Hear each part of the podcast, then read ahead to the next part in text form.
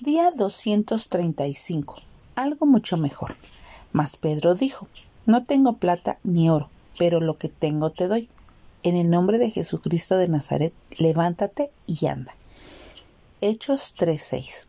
En los tiempos en que sucedió este acontecimiento, los judíos devotos y los gentiles que temían a Dios acostumbraban a reunirse en el templo para orar al menos tres veces al día. A los enfermos y a los mendigos no se les permitía entrar al templo.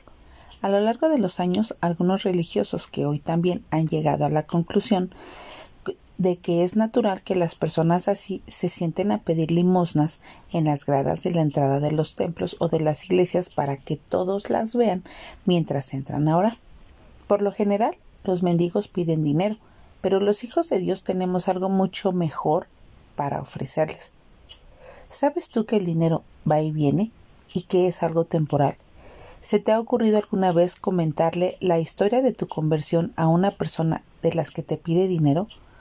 Una sola persona no puede transformar al resto del mundo necesitado, pero Jesús sí puede transformar una vida hambrienta o enferma. Una oración, una invitación, un testimonio, un cuidado, un refugio, un alimento, un trabajo, una esperanza. Todo eso es bueno, pero la salvación es eterna. Te sorprendería que a tu iglesia entrara un mendigo y que alabara al Señor, agradeciera y orara a Dios.